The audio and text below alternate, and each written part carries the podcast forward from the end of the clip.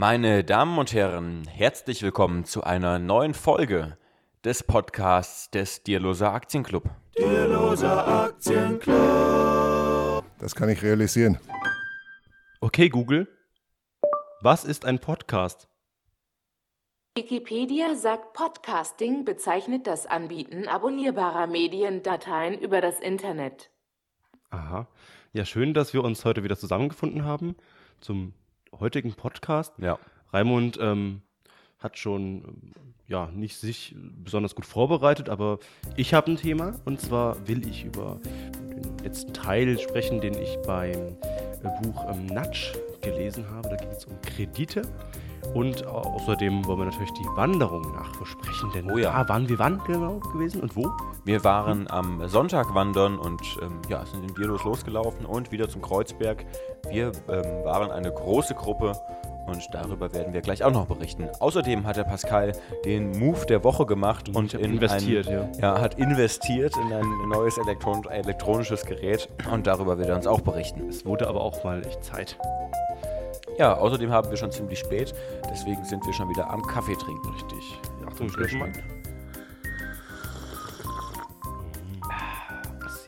Ich trinke gerade mit Milch, mit Milchschaum. Es war mal Milchschaum, aber zwei Sekunden später ist der Milchschaum wieder zerfallen. So ist das. Wenn Sie Deswegen Tipps haben, schwarz. wie der Milchschaum besser stehen kann, ähm, ich weiß nicht, irgendwie klappt das alles nicht so richtig. Obwohl eigentlich der Eiweißgehalt okay ist. Hm, naja. Aber ist ein anderes Thema. Wir sind ja nicht der Dierloser Kaffeeclub. Ja, Dierloser Kaffeeclub. das kann ich aufbrühen. Bling. Okay, dann, also ich habe heute im Zug gesessen und habe, was soll man im Zug machen? Ich habe gelesen und zwar habe ich wieder mal aus dem Buch von ähm, Richard Taylor und seinem Co-Autor, dessen Name Sandstein oder so, Sandstein, San, San, irgendwas. Ich weiß es Ist grad egal, nicht, ja. Taylor ist der wichtige Mann. Der hat den, den sogenannten Wirtschaftsnobelpreis bekommen Genau, ja. und nicht Sandstein. Deswegen sagen wir Taylor, auch wenn es zusammengeschrieben wurde. Da ging es um Kredite und wir wollen aber heute nicht unbedingt nur oft über den Hauskredit, da geht es in diesem Teilkapitel auch drum, sondern was mich so ein bisschen fasziniert hat oder was ich auch noch nicht so richtig klar wusste, war Kreditkarten. Es ist ja ein amerikanisches Buch, auch in Deutschland gibt es natürlich Kreditkarten. Wir Ja. kennen sie alle für den Online-Einkauf. Natürlich, online geht es am allermeisten. Hast du am Kreditkarten, allerbesten mit Pascal? Kreditkarte? Ich habe zurzeit sogar drei Kreditkarten. Ja, geht mir auch so. Also es ist einfach mittlerweile so, wenn man sich bei einer Direktbank ein Girokonto einrichtet, kommt einfach direkt die, ähm, nicht mehr die EC-Karte, das heißt ja jetzt Girocard und eben dann noch eine Kreditkarte dazu. Aber wie funktioniert die genau? Äh, ich habe mit der Comdirect und mit der ING DIBA Kreditkarte noch nie bezahlt, aber wahrscheinlich wird es dann direkt abgebucht oder halt am Ende des Monats. Also bei der, also ich habe äh, bei der Comdirect eine, bei der ING DIBA und bei der MLP. Ähm, und bisher habe ich nur benutzt die von der Comdirect. Und da ist es so, dass ich da einen monatlichen Kreditrahmen von 1000 Euro habe. Und in diesem Bereich kann ich eben damit einkaufen. Und ähm, am Ende des Monats wird eben das Geld dann abgebucht vom Konto, also vom Girokonto. Und es kostet ja auch keine Gebühr. kostet keine Gebühr, ist, ist kostenlos, kostet auch keinen Zins. Und ich habe sogar noch dieses Wechselgeldsparen dabei. Mhm. Und das war anfangs sogar noch so, also ähm, es wird praktisch immer aufgerundet beim Einkauf. Wenn ich jetzt, was weiß ich, für äh, 73,80 Euro was bezahle, dann kommen 20 Cent direkt aufs Tagesgeldkonto. Und anfangs war es sogar noch so, dass ich praktisch auf das, was da eingezahlt wurde, ähm, immer automatisch irgendwie einen recht hohen Zinssatz gekriegt habe. Ich meine, das ist natürlich jetzt nicht viel, was da reingekommen ist, aber ich habe auf jeden Fall immer noch einen guten Bonus gekriegt. Okay, ja, ich habe ähm, mal angefangen, weil man das halt damals auch öfter noch gebraucht hatte für Interneteinkäufe, mittlerweile eigentlich auch nicht mehr, weil vieles halt mit ähm, PayPal läuft oder mittlerweile mit GiroPay habe ich auch mal was gemacht. Das ist auch relativ einfach eigentlich und da gibt es mittlerweile so viele Möglichkeiten, wo man einfach komplett ohne eine Kreditkarte auskommt.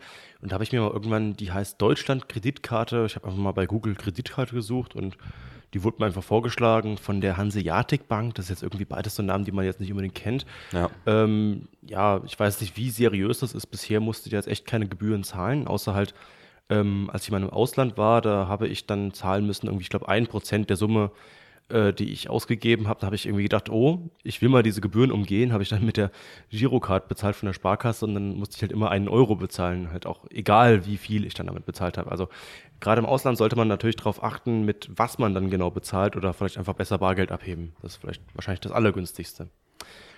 Wir kommen mal ein bisschen vom Thema ab. Ähm, also gut, in Deutschland ist dann die Kreditkarte halt mehr so ein Werkzeug, um vielleicht die Ausgaben so an den ans Ende des Monats zu schieben. Ja, oder auch eben um Online-Einkäufe zum Beispiel zu machen, ja. Genau. Ähm, also entweder wird es einfach direkt abgebucht, es gibt ja auch Prepaid-Kreditkarten, aber man hat irgendwie selten diese Kreditkarten, wo man jetzt großartig Schulden aufbaut, weil es wird am Ende des Monats abgerechnet. Richtig. Dann gibt es bei der Comdirect das dann diese Möglichkeit mit einem Drei-Raten-Kredit zum Beispiel. Das kann ich aktivieren und wenn ich, glaube ich, über 100 oder 300 Euro oder sowas ähm, was bezahle, bekomme ich automatisch, wenn ich den Service aktiviert habe, eine SMS aufs Handy und dann kann ich mit Ja antworten und dann ähm, ja, kann ich diesen Kredit, den ich gerade, also das, was ich gerade gekauft habe, kann ich über, über durch drei teilen und über drei Monate abrechnen. Ja. Also ich kaufe mir jetzt einen Fernseher für 1000 Euro und dann äh, bezahle ich eben jeden Monat 333,33333 Periode Euro und noch ein bisschen, paar Prozent Gebühr, aber ich glaube, das hält sich auch im Rahmen. Es sind immer noch relativ günstige Kredite und gut, die Bank macht natürlich ein bisschen Gewinn damit, aber es ist jetzt nichts, wo man jetzt irgendwie großartig abgezockt wird eigentlich, oder? Nö, denke ich jetzt nicht. Nö. Ja, aber wie ist es in den USA? Und ähm, die hatten halt vorher dieses Schecksystem gehabt und das ist ja auch sowas, was kann man sich in Deutschland gar nicht so richtig vorstellen. Man hatte sein, sein Scheckbuch gehabt, es hat ein paar Seiten gehabt und habe ich dann immer den Leuten quasi wie so eine Überweisung in die Hand gedrückt und teilweise wurden die Dinger gar nicht abgerechnet. Ähm, das ist ja echt ein ganz merkwürdiges System. Ne? Ich unterschreibe irgendwie in die Bank, muss irgendwie davon ausgehen, dass das irgendwie ernst gemeint ist und dass das wirklich meine Unterschrift ist. Naja. Das ist ja erstmal ein bisschen komisch schon. Ist im Grunde genommen das klassische Prinzip von Geld. Ich stelle einen Schuldschein aus. Genau. Ähm, aber ich glaube, in Europa ist das gar nicht mehr so verbreitet. Vielleicht Nee. ist das vor, vor, 200 Jahr, vor 200 Jahren mal so gewesen. Ich weiß Ja, ich denke, genau, das ist auch gar nicht so lange her, aber Hm. mittlerweile hat keiner mehr. Also ich kenne zumindest jetzt niemanden, der ähm, Schecks benutzt. Genau. Aber das gibt es in den USA teilweise immer noch und das wurde eben durch die Kreditkarte abgelöst, während es in Europa oder in Deutschland zumindest diese Debitkarte gibt, wo man eben ein, ein Bankguthaben hat und die Karte ist mit diesem Guthaben verknüpft.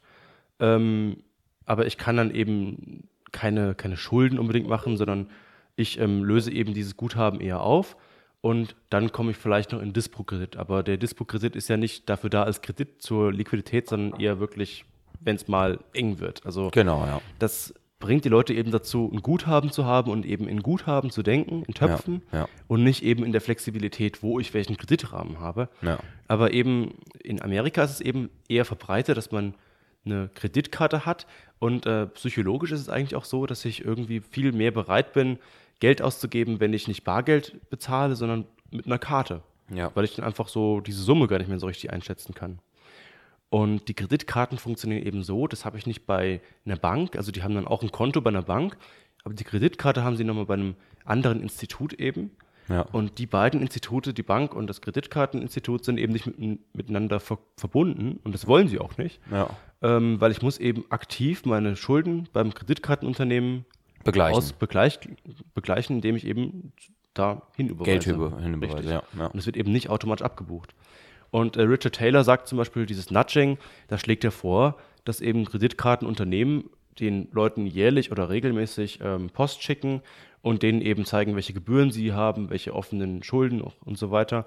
Und eben auch so ein System einzurichten, dass es eben abgebucht wird. Also das hat mich jetzt ein bisschen erschrocken, dass es das überhaupt gar nicht gibt. Das wusste ich irgendwie gar nicht so richtig. Tja, Ja, ich. ne? Ja, wusste, wusste ich jetzt auch nicht, aber keine Ahnung. Ja, und äh, wenn da mal so ein System besteht, dann wird dann meistens so die, die Mindestsumme zurückerstattet. Also eben das, was ich jetzt wirklich zurückzahlen muss. Und, aber das Ja. Kreditkartenunternehmen lässt es eben darauf ankommen, dass die Leute natürlich Schulden haben, weil wer Schulden hat, der zahlt auch natürlich Kräftig Zinsen. Zinsen. natürlich, klar. Ich habe jetzt die Zahlen nicht, aber dann hat das eben ein bisschen verglichen mit den 80ern und 2007.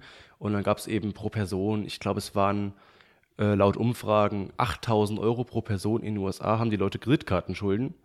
Äh, das waren aber eben die Zahlen, die die Leute selbst preisgegeben haben. Und ich glaube, die Fed, also die amerikanische Zentralbank, ging dann noch von 12.000 Dollar pro Person aus. Boah. Also es sind extrem krasse ja richtig, Kreditkartenschulden. richtig viel, ja. Und die Leute nutzen eben ihren Rahmen voll aus, zahlen eben die Zinsen schön, aber die Schulden tilgen sie nicht und dann nehmen sie eben dann die nächste Kreditkarte und teilweise pro Person haben die Leute dann im Schnitt, ich glaube, acht Kreditkarten. Okay.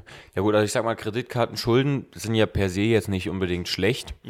Ähm, es gibt ja zum Beispiel ähm, diese äh, Vorstellung, ähm, ach genau, ich, ich das, jetzt weiß ich, wo ich das gelesen habe. Ich habe mal von Bodo Schäfer dieses Kinderbuch gelesen, ein Hund namens Money. Und da ging es eben irgendwie dann auch um verschuldete Leute und ähm, er rät dann eben halt irgendwie ähm, den Leuten, äh, wenn man Schulden hat, dann einfach die Kredit, ähm, also die, die Rückzahlung, also sowohl die Tilgung als auch die, die Zinszahlung, einfach möglichst tief zu halten, damit man möglichst viel finanziellen Spielraum hat, um eben zu investieren. Also die Schulden nicht zurückzahlen. Die Schulden nicht zurückzahlen, sondern die, die Tilgung möglichst lang hinten rauszuschieben, Okay. den, den, äh, den, den Zinssatz und den Tilgungssatz möglichst niedrig zu halten, um eben finanziellen Spielraum weiterhin, weiterhin zu haben, um eben Vermögen aufzubauen. Von daher würde ich jetzt sagen, Kreditkartenschulden, klar, sind blöd, wenn ich sonst kein Vermögen habe. Aber wenn ich alles mit Kreditkarten kaufe und ich habe jetzt halt meine 12.000 Euro Kreditkartenschulden, aber ich sitze halt auch irgendwie auf einem Vermögen von 300.000 Dollar, dann äh, ist, was, was soll's, macht ja nichts. Okay, ich habe nur mal gehört, ähm, der Abbau von Schulden hätte die höchste Rendite, Okay, aber stimmt dann gar nicht so unbedingt.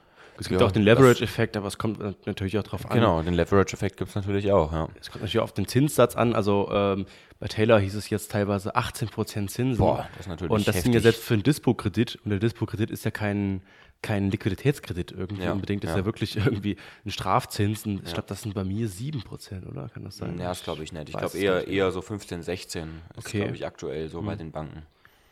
Soweit ja- ich weiß, aber ich bin, bin selten im Dispo.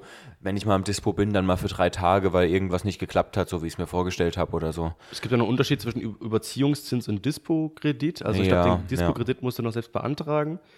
Und der hat noch mal ein bisschen einen geringeren Zinssatz. Aber den Krediten, das ist ja auch manchmal komisch. Ähm, wenn du jetzt bei der Comdirect zum Beispiel einfach einen Ratenkredit beantragst, dann hast du zum Beispiel noch einen geringeren Zinssatz, als wenn du einen Wertpapierkredit beantragst. Echt? Ja. Obwohl der Okay. beim Wertpapierkredit noch wirklich, Besichert ist, ja. der ist ja gesichert mit deinen eigenen Vermögen und so Ja. weiter.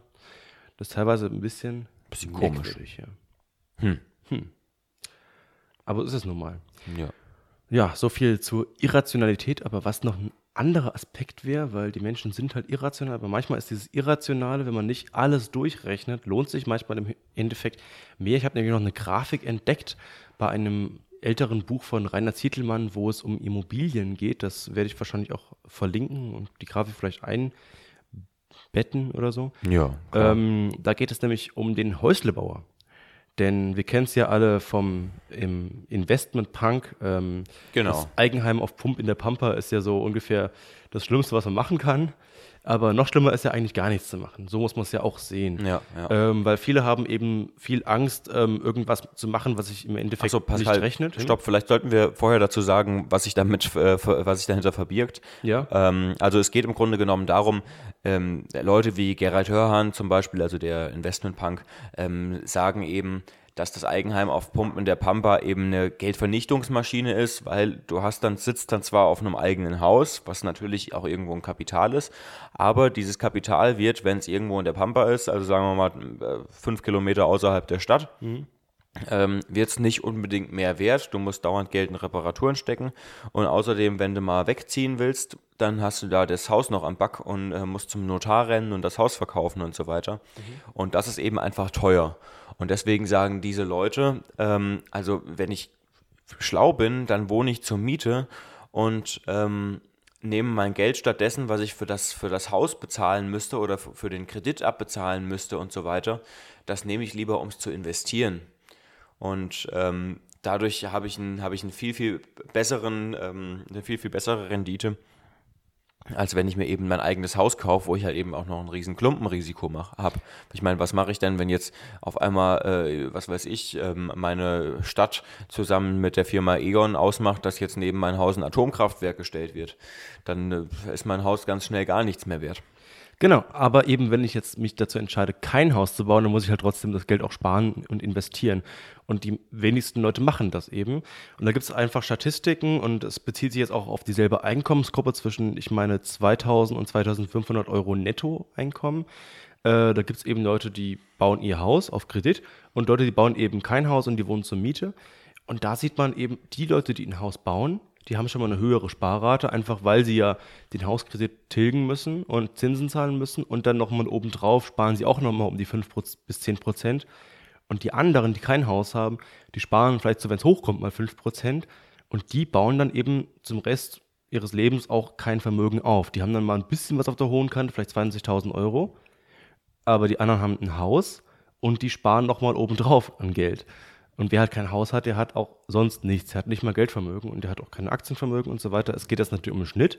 Ja. Ähm, also einfach diese Sache, der Hauskredit, der rechnet sich für diese Einkommensgruppe nicht. Aber die meisten Leute, die bauen noch kein Haus, die wohnen zur Miete, aber die sparen eben auch sonst nichts. Ja, aber ich meine, was das hat jetzt klar, natürlich, das ist jetzt gesamtgesellschaftlich ganz interessant. Aber ähm, was hat das jetzt für den Einzelnen, für unseren Hörer für eine Bedeutung? Ja, stimmt. Also wenn man sich jetzt, wenn man uns vielleicht hört, macht man sich vielleicht ein bisschen mehr Gedanken über das Geld und über die Anlage und so weiter. Aber ich finde schon mal die Idee interessant, ähm, dass man sich einfach nie so einen riesen Kopf machen muss. Äh, wenn ich jetzt weiß, ich investiere in Aktien, die vielleicht nicht so super laufen oder ich hätte auch immer in was Besseres investieren können, das sind teilweise so Gedanken, die halten einen auf, überhaupt was zu machen. Ja. Und besser ist natürlich schon mal anzufangen. Also Geld sparen, Geld investieren, auch wenn ich nicht sicher sein kann, dass es jetzt das allerbeste Produkt ist, wo ich investiert habe, Ja. die allerbeste Aktie. Es ist gut, überhaupt schon mal was gemacht zu haben, weil ich weiß jetzt, ich habe schon ein bisschen was auf der Seite in Aktien und wenn ich das nicht gemacht hätte, ich hätte das wahrscheinlich alles ausgegeben einfach. Ja, und natürlich, ich hätte klar. jetzt gar nichts. Ja. Ja. Auch wenn ich weiß, die Aktien, die ich jetzt habe, die sind vielleicht nicht so gut gelaufen, wie andere auch schon gelaufen wären. Aber trotzdem hast du halt jetzt irgendwie ein Vermögen von, was weiß ich, 5000 Euro oder so. Genau. Ja. Jetzt fällt mir noch ein dritter Effekt ein, nämlich der Cost-Average-Effekt. Ist ja auch so ein Ding, was immer so angesprochen wird, aber da gibt es ja auch eigentlich Beweise, dass das nicht so ganz hinhaut, äh, weil der wird ja immer verglichen mit, dem, mit der Einmalanlage. Ja, damit, damit kann man es eben nicht vergleichen. Genau, Man, muss, man ja. muss, halt, man muss halt sagen, der Cost-Average-Effekt ist ein Effekt, ähm, der funktioniert, aber eben auch nur in dem Moment, wo ich halt sage, ich, ich habe sowieso, ich will jetzt als Sparplan anlegen. Wenn ich jetzt sage, ich habe jetzt 50.000 Euro und die will ich anlegen, dann ist es egal oder relativ egal, ob ich die 50.000 Euro jetzt anlege oder ob ich sie jetzt über ein Jahr verteilt jeden Monat anlege. Mhm. Das ist wirklich relativ wurscht. Genau, den meisten von uns bleibt ja sowieso nichts anderes übrig. Ja. Also wenn ich jetzt ein ganz normales Einkommen habe und jetzt eben keinen Bonus von 10.000 Euro oder so, Ja. dann komme ich ja gar nicht in die Verlegenheit zu sagen, Einmalanlage von 10.000 Euro oder jeden Monat 150 Euro oder so. Ja. ähm, dann bleibt mir nichts anderes übrig.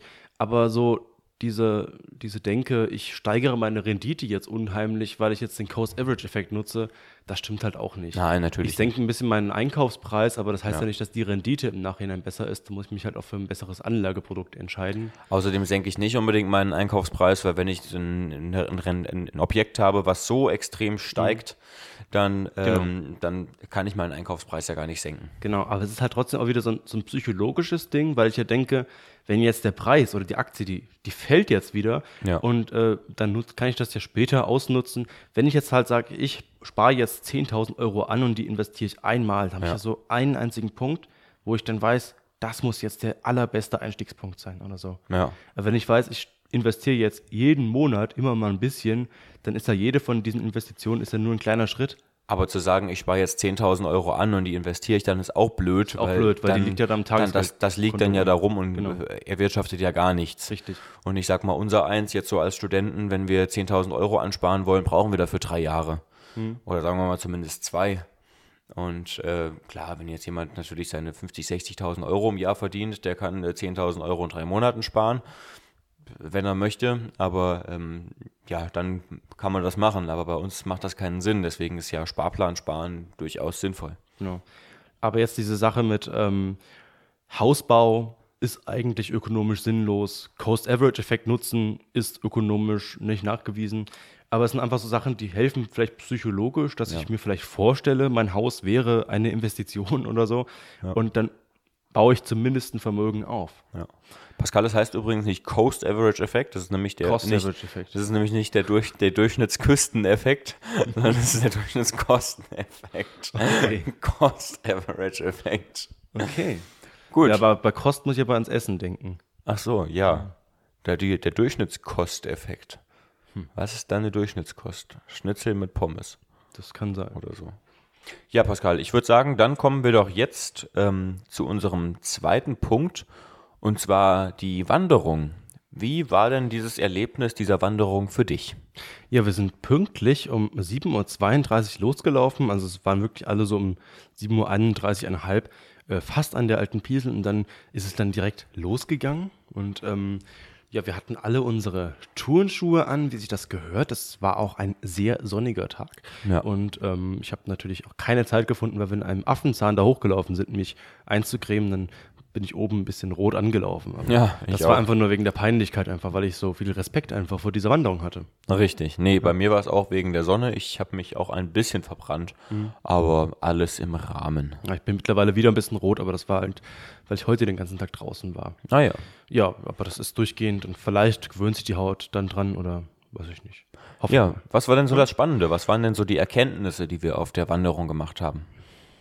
Ja, die Erkenntnisse, neue Erkenntnisse waren es nicht unbedingt. Wir hatten in Gersfeld auch nicht so richtig so eine thematische Halbzeit gehabt, oder? Das So stimmt.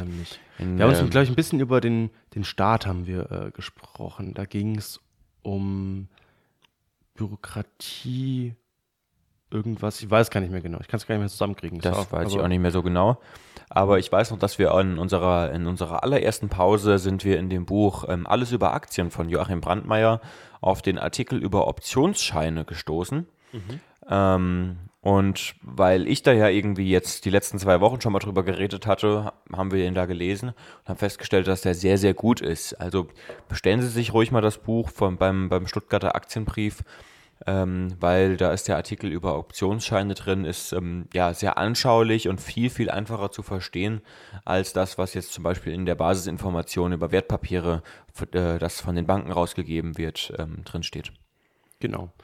Ansonsten, wir waren relativ schnell wirklich oben. Ne? Ich glaube, es wird eigentlich immer besser. Weißt du noch, bei der ersten Wanderung wieder die Füße wehgetan haben. Ja. Also das war unglaublich. Da hatte ich damals Aber auch noch hallo. Wanderschuhe an, Ja. du hattest schon Turnschuhe dabei, angezogen und, glaube ich, Wanderschuhe noch in der Tasche gehabt. aber ja. mittlerweile, diese Turnschuhe, das bringt's halt echt nicht. Da, da tun die Füße weh. das sind Wanderschuhe so, meinst du, ja. Äh, genau, Ja, die ja. Wanderschuhe, da, da tun die Füße einfach extrem weh.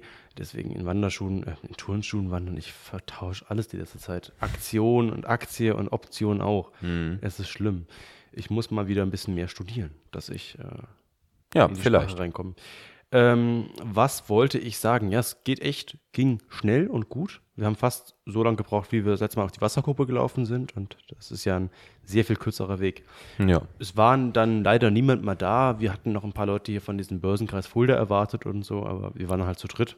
Aber ist das auch war schön. gut. Genau, der Philipp war noch mit dabei. Vielleicht haben die verschlafen und kamen einfach nach. Weiß ich nicht. Und wir haben uns gut unterhalten. Und was war noch spannend? Wir haben äh, ungefähr acht Kapitel aus dem äh, Hörbuch Die Gesetze für Gewinner von Bodo Schäfer gelesen und uns darüber unterhalten. Äh, nicht gelesen, sondern gehört. Pascal hatte nämlich seine Bluetooth-Box dabei. Ja. Und ich habe das Hörbuch auf dem Handy gehabt. Und ähm, ja, hat das bei dir irgendwelche konkreten Handlungen hervorgerufen, Pascal? Ja, ja, ich stehe jeden Morgen auf und fühle mich wie ein Adler und treffe meine Entscheidungen.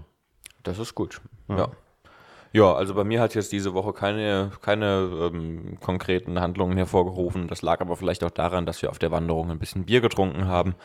Und da, ja, Also die, die Leitdifferenz, die äh, Bodo Schäfer da eben aufmacht, ist die zwischen Muschel und Adler. Äh, Und die Muschel macht eben Klappe auf, Klappe zu, Klappe auf, Klappe zu, Klappe auf, Klappe zu, Klappe auf, Klappe zu. Und der Adler, der ist eben der, der halt von Natur aus eben so über allem drüber fliegt und eben selbst Entscheidungen trifft und der eben selbst weiß, was er im Leben anstellen will. genau. Und dazwischen gibt es dann noch die Enten. Ente. Was macht die? Und die Ente macht Quack, Quack, Quack, Quack. Quack, quack, quack. Also zum Beispiel, wenn du, ähm, was weiß ich, in den Baumarkt kommst und da ist äh, nur noch ein Mitarbeiter und der ist gerade im Kundengespräch und du willst nur mal schnell wissen, wo jetzt, was weiß ich, die braune Holzfarbe ist.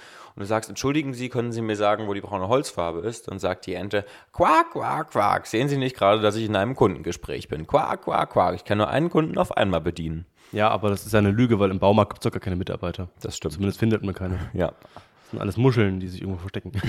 Klappe auf, Klappe zu, Klappe Ja, auf. Klappe aber zu. das sind ja jetzt alles auch nicht wirklich eins zu eins Menschen, sondern mehr auch so vielleicht Situationen haben wir festgestellt. Denn bei der Wanderung natürlich ab 7.32 Uhr waren wir natürlich Adler. Bis wir oben waren und dann waren wir fertig, dann waren wir Muscheln. und dann musste halt zwischendurch immer mal eine die Ente spielen.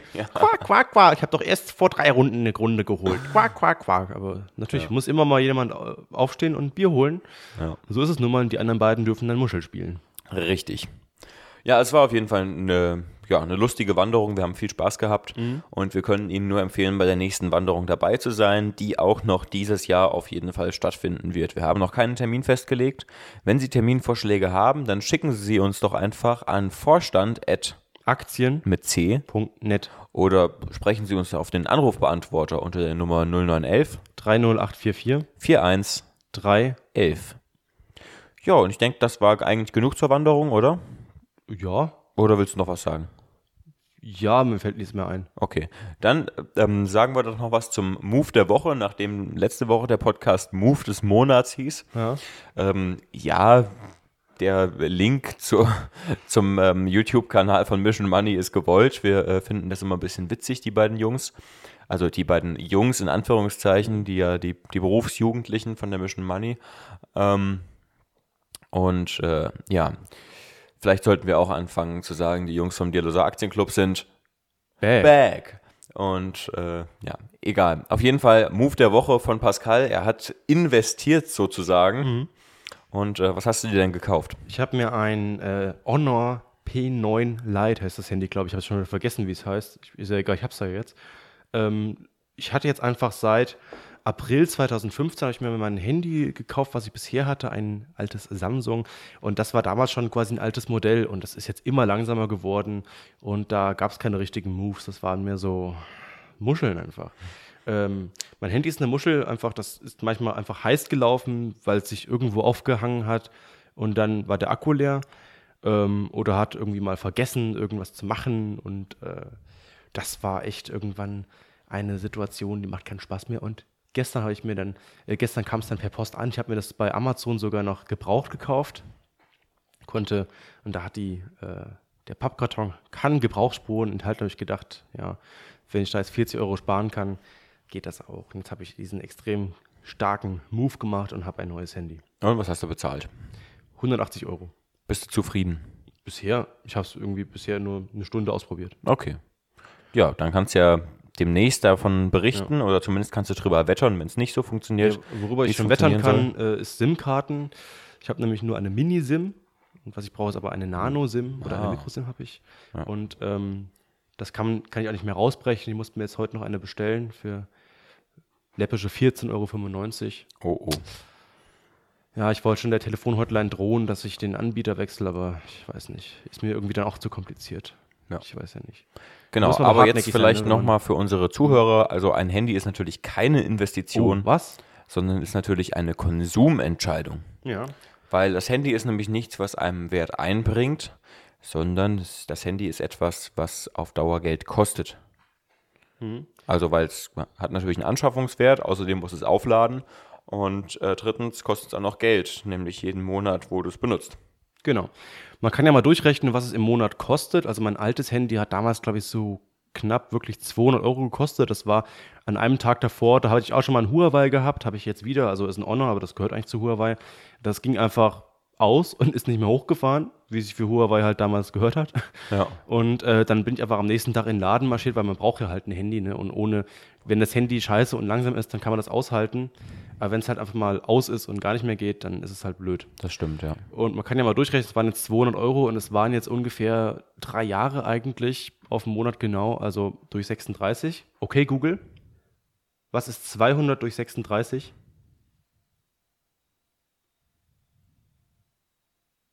Hier ist eine Karte des Standorts B236. Das funktioniert ja gut, Pascal. Okay, Google. Was ist 200 geteilt durch 36? Also, nein. Okay, Google. Was ist 200 geteilt durch 36? Hier ist eine Karte des Standorts. Okay. Pascal, das kannst du doch selbst ausrechnen. Das gibt's doch gar nicht. das sind ungefähr sechs. Sechs. Na gut, sechs Euro im Monat. Plus halt natürlich Kosten, ne? Das sind auch nochmal ungefähr 10 bis 12 Euro gewesen. Und so kann man sich das alles ausrechnen. Ja. Und stellt man sich jetzt mal vor, man kauft ein, Handy wie das, das mit diesem Apfel. Ja. Ähm, kostet vielleicht so 800. da muss man das natürlich dann auch viermal so lang natürlich benutzen. Ja, also wenn du Zwölf praktisch Jahre. weiterhin, genau. Das Oder man muss einfach damit klarkommen, dass man im Monat dann seine 24 Euro dafür bezahlt. Und Ja. dann kann man auch fast schon einen Vertrag haben. Ja, Dann sagt mal einer, ein Vertrag wäre teuer. Aber ein Vertrag läuft noch zwei Jahre. Und dann hat man, glaube ich, alle zwei Jahre sein neues Handy, oder? das kann Das sein, kann das genau. weiß ich nicht. Ich habe noch nie einen Vertrag gehabt, Aber weil das sich das Handy ist wirtschaftlich natürlich überhaupt nicht lohnt. ein Konsumgegenstand, das muss man Genau. wissen. Ja. Und, aber das macht vielleicht auch Sinn, so Konsumsachen mal runterzurechnen, was man jeden Monat dafür ausgeben würde, wenn man Ja, es quasi Fall. jeden Monat neu kauft. Und da gibt es ja auch diese Frugalisten 300-Euro-Regel und so weiter. Ne? Richtig, genau, die gibt es ja auch richtig. Die haben wir aber schon mal erklärt. Ich glaube, da müssen wir jetzt nicht nochmal Bezug drauf nehmen.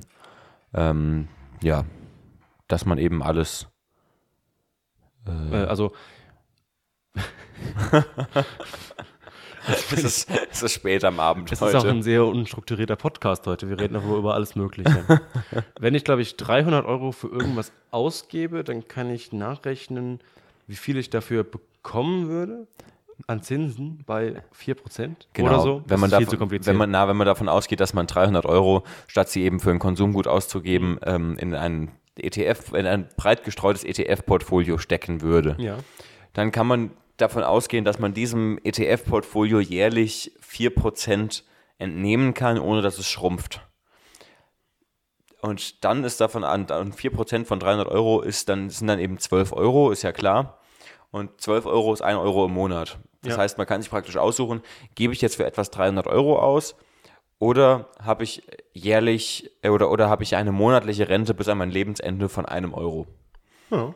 So, das heißt, wenn ich, ja, wenn ich 10 mal 300 Euro ausgegeben habe, könnte ich dafür genauso 10 Euro monatliche Rente haben bis, mein, bis an mein Lebensende. Das ist, das ist die Idee hinter der Regel. Ist natürlich auch ein, ein Gedankenkonstrukt, aber es ist halt ähm, was, was einen dazu anhält, zu sagen, muss ich das jetzt wirklich ausgeben? Genau. Ja. Ich Gut. würde vorschlagen, wir beenden das jetzt hier. Ja, ich denke, es ist angebracht. Und nächste Woche podcasten wir wieder ein bisschen strukturierter. Vielleicht. Ja, ich, also Ja? ich werde es versprechen, ich werde es versprechen, also ich verspreche es jetzt hier, ähm, dass ich nächste Woche wieder was vorbereitet haben werde, Oh, okay. würde, Ich bin gespannt. hätte. Eventuell. Futur 3. Na gut.